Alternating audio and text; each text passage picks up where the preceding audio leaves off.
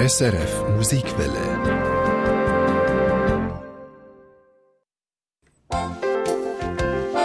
Die Mailbox.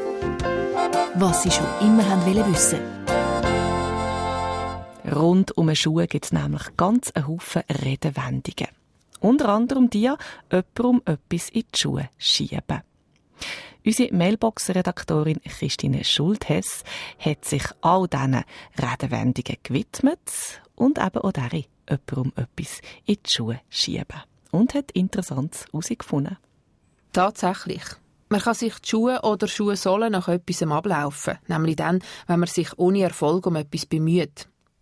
Man kann auch in den gleichen Schuhen stecken, wenn man in gleichen Verhältnis lebt oder das gleiche Schicksal teilt. Oder man weiß, wo einem der Schuh drückt, wo, dass man Problem oder Sorgen hat. Oder es ist einem alles eine Schuhnummer zu gross, nämlich genau dann, wenn man nicht mehr mag kommen, wenn man überfordert ist, wenn etwas zu schwierig wird. Oder eben, man schiebt jemandem etwas in die Schuhe. Die Redewendung bedeutet, dass man jemand anderem die Schuld gibt, aber genau weiß, dass der nicht dafür verantwortlich ist. Im Röhrig-Lexikon der sprichwörtlichen Redensarten und im Duden wird erklärt, dass die Redewendung aus der Zeit der Gesellen kommt, die ständig unterwegs sind. In den Herbergen haben immer mehrere Gesellen miteinander in einem Schlafraum übernachtet. Für Diebe ist es in diesen Räumen einfach das Diebesgut in den Kleidern oder eben Schuhe vom Nachbarn zu verstecken, wenn es einmal eine Durchsuchung gegeben hat. So ist schnell ein Unschuldiger in Verdacht gekommen.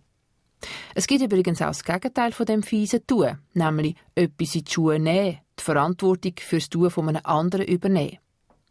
Aber zurück zum Dieb in der Gesellenherberg.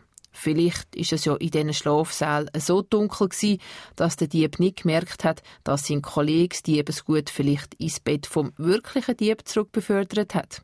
Und haben dann die Landjäger am nächsten Morgen gestellt.